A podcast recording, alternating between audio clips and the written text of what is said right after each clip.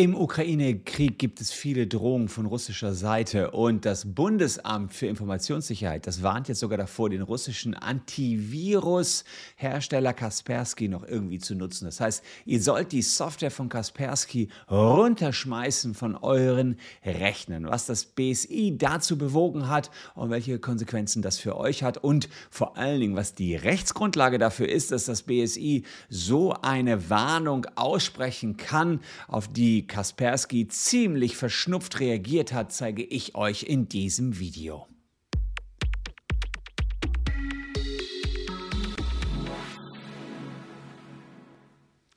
Hallo, ich bin Christian Solmecke, Rechtsanwalt und Partner der Kölner Medienrechtskanzlei Wildeborger und Solmecke und wenn ihr Lust habt, rechtlich up-to-date bleiben wollt, dann abonniert gern den Kanal, dann verpasst ihr nichts mehr.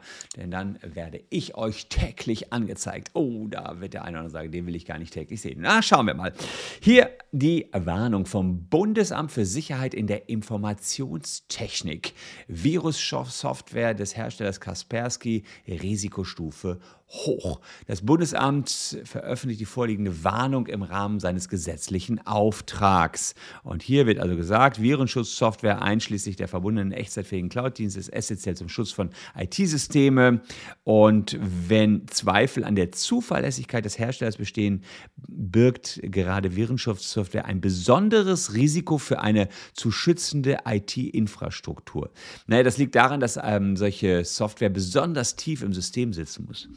Um einen aktuellen wirksamen Schutz vor Schadsoftware zu gewährleisten, verfügt sie über weitreichende Systemberechtigung und muss systembedingt, zumindest für Aktualisierungen, eine dauerhafte, verschlüsselte und nicht überprüfbare Verbindung zu Servern des Herstellers unterhalten. Daher ist Vertrauen besonders wichtig. Ähm, und jetzt sagt das BSI hier, das Vorgehen militärischer und nachrichtlicher Dienste in Russland sowie die im Zuge des aktuellen kriegerischen Konflikts jüngst von russischer Seite ausgesprochenen Drohungen gegen die EU, die NATO und die Bundesrepublik Deutschland sind mit einem erheblichen Risiko des erfolgreichen IT-Angriffs mit weitreichenden Konsequenzen verbunden.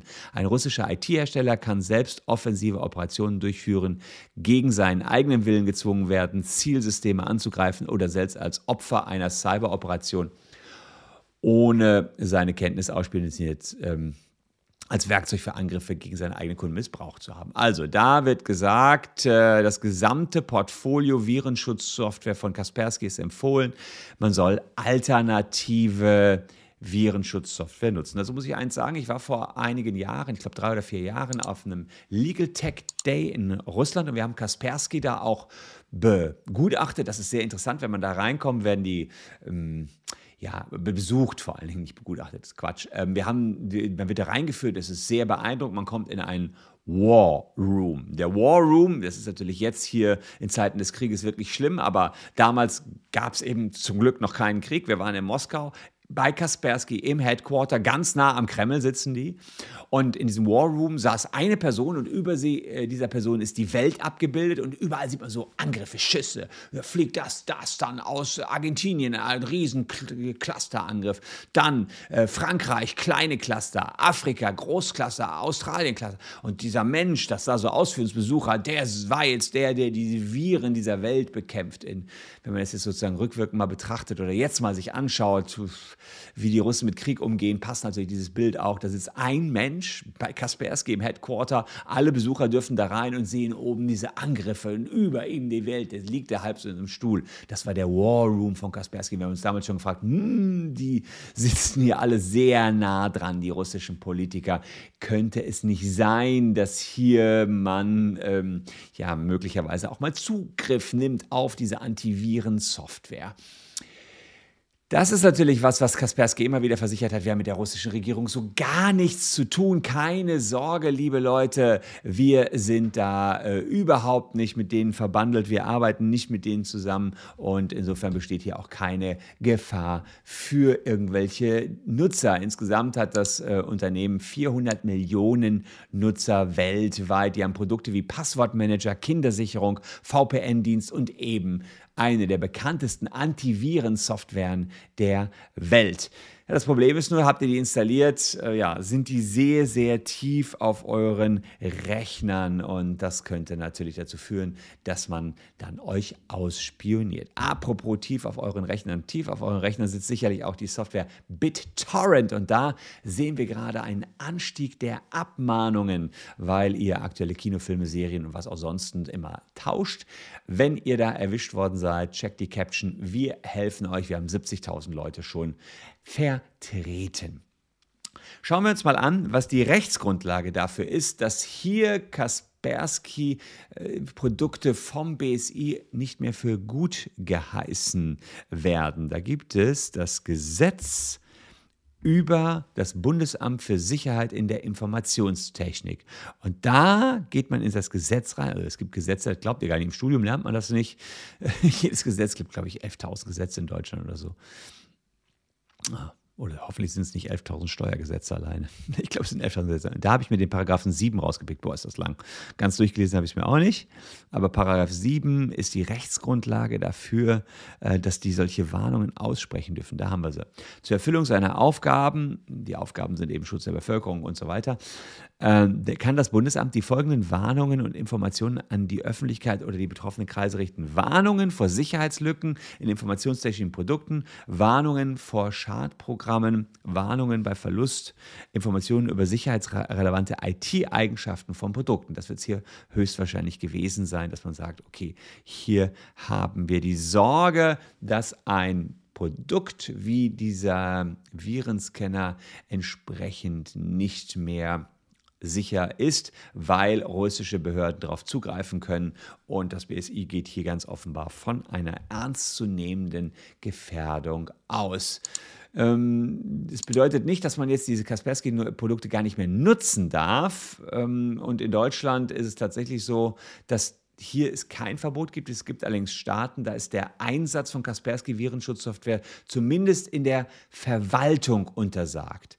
Für Kaspersky ist das ein ziemlich schmerzhaftes Déjà-vu. Äh, schließlich dürfen US-amerikanischen Behörden die russische Software seit September 2017 nicht mehr verwenden aus Angst, die Rechner könnten ausspioniert werden. Kein Wunder also, dass der russische Hersteller sich zu einer Gegendarstellung gezwungen gefühlt hat. Hier seht ihr, wie Kaspersky, Eugene Kaspersky himself hat reagiert und hat gesagt, Kollateralschaden für die Cybersicherheit.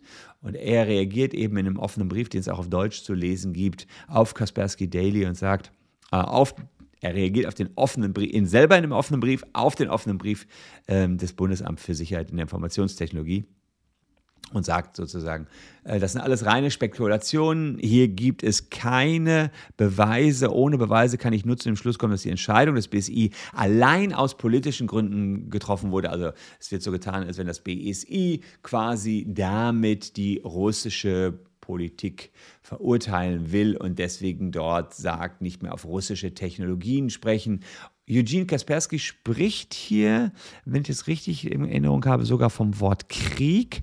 Ah ja, der Krieg in der Ukraine kann nur auf diplomatischem Wege beendet werden. Wir hoffen alle auf eine Einstellung der Kampfhandlungen und Fortsetzung des Dialogs. Dieser Krieg ist eine Tragödie, die bereits Leid über unschuldige Menschen gebracht hat ähm, und sich auf unsere hypervernetzte Welt auswirkt. Da muss ich ihm zustimmen, was auch sehr mutig von ihm ist, denn jeder, der in Russland vom Wort Krieg spricht, der muss ja damit rechnen, 15 Jahre ins Gefängnis zu kommen. Immerhin.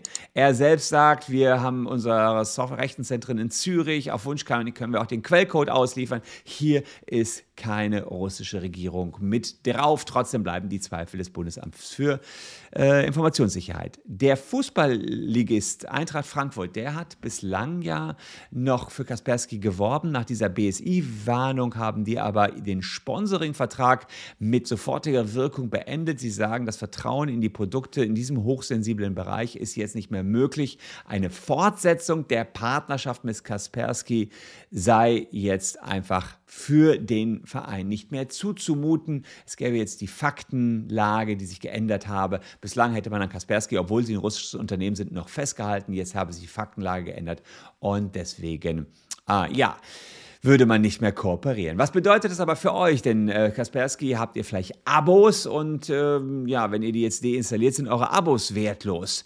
Da ist die Frage, gibt es ein Sonderkündigungsrecht oder seid ihr jetzt weiter an eure Verträge gebunden? Die AGB von Kaspersky weisen nicht auf irgendwelche Sonderkündigungsrechte drin, aber ich habe natürlich für euch was rausgepickt. Den 314 BGB, das ist die Kündigung von Dauerschuldverhältnissen aus wichtigen Gründen. Da muss man sich die Frage stellen, ist das hier ein wichtiger Grund? Schwierig. Das Bundesamt für Informationssicherheit sagt, es kann euch nicht zugemutet werden, Kaspersky noch weiter zu verwenden. Kaspersky hat hat allerdings auch nicht gerade nachweislich die Vertragspflichten verletzt. Denn es kann ja auch keiner sagen, dass die mit dem Kreml zusammenarbeiten. Also insofern, ja, wenn man jetzt hier sagt, wichtiger Grund, wir kündigen das Abo nach 314, kann das so oder so ausgehen. Ich selber würde natürlich sagen, gerade bei so einer hochsensiblen Geschichte wie einer Antivirus-Software muss man sich schon wirklich 1000 Prozent sicher sein, dass der Anbieter auch safe ist. Und wenn das Bundesamt für Informationssicherheit sagt, nee, die sind nicht hundertprozentig sicher, kann man schon sagen, das ist ein wichtiger Grund. Dann müsste man jetzt allerdings schnell kündigen, denn nach 314 Absatz 2, äh, kann ich euch auch noch eben zeigen, zeigen, besteht der wichtige Grund, ähm, ja, in einer Pflicht aus dem Vertrag ist die Kündigung erst nach erfolglosem Ablauf zur Abhilfe bestimmten Frist oder erfolgloser Abmahnung zulässig. Also, kann man natürlich hier nicht machen. Äh, für die Entbehrlichkeit der Bestimmung einer Frist um, findet so und so Anwendung, also Frist könnt ihr knicken. Die Bestimmung einer Frist zur Abhilfe sind auch entbehrlich, wenn Umstände vorliegen, die unter Abwägung der beiden Interessen sofortige Kündigung rechtfertigen. Und Absatz 3, der Berechtigte kann nur innerhalb einer angemessenen Frist kündigen, nachdem er Kündigungsgrundkenntnis erlangt hat. Das heißt, jetzt habt ihr Kenntnis und jetzt könnt ihr nicht mehr zu lange warten. Ihr habt jetzt vielleicht nur eine Woche Zeit, euch das zu überlegen oder zwei und müsst dann Kaspersky sagen, Leute, äh, ich, wir wollen hier nicht mehr entsprechend Mitglied bei Kaspersky sein und das Abo soll damit gekündigt werden. Dass aber nicht nur potenzielle Hacks seitens Russland schwere Schäden anrichten können, zeigt einmal erneut das äh, Hackerkollektiv Anonymous. Die, äh, das BSI hat auch bestätigt, dass die deutsche Niederlassung des russischen Energiekonzerns Rosneft ein IT-Sicherheitsvorfall äh, äh, gemeldet hat. Rosneft ist Russlands größter Ölproduzent, in der, dessen Aufsichtsrat sitzt unser, ja, mittlerweile muss man sagen, umstrittener Ex-Bundeskanzler Gerhard Schröder. Und bei dem Angriff hat Anonymous 20 Terabyte Daten, darunter auch Backups der Laptops von Führungskräften des Unternehmens erbeutet. Außerdem sei es gelungen, aus der Ferne 59 iPhones und Geräte zu löschen. Man werde die Daten sichten. Eine Veröffentlichung der Daten sei gerade nicht geplant. Der deutsche Ableger des Staatsölkonzerns war nach eigenen Angaben in den vergangenen Jahren für rund ein Viertel aller Rohölimporte nach Deutschland zuständig. Das Unternehmen gehört also zu den Unternehmen der kritischen Infrastruktur und es bestehen Meldepflichten. Das BSI hat hier Unterstützung angeboten. Das heißt, hier ist das BSI auf Seiten von Rosneft und versucht den Hackerangriff wiederum aufzuklären. Es gab auch eine Sicherheitswarnung an andere Bereiche der Mineral- Ölwirtschaft heraus. Also, da muss man sagen, ähm, hier herrscht ein Cyberkrieg. Da gab es jetzt einen interessanten Aufruf von Putin, der gesagt, naja, Cyberkrieg schön und gut. Ähm, wir greifen natürlich an. Künftig gelten keine Urheberrechte mehr, wenn es sich um Filme von der US-Industrie handelt. Auch interessant, kann man jetzt in Russland künftig einfach jeden Film so tauschen? Äh, das sage ich euch noch in einem gesonderten Video. Da lohnt sich ein Abo, da bereiten wir gerade etwas vor. Ansonsten noch ein Aufruf an alle, die Jura studieren oder Referendariare, Referendate im Referendariat sind. Wir suchen Leute, die uns helfen, diesen YouTube-Channel mitzugestalten. Ihr solltet also Jurakenntnisse haben an den Themen, die ihr hier immer so seht, Spaß haben und dann äh, ja, suchen wir Freelancer, die wir auf Stundensatzbasis engagieren können.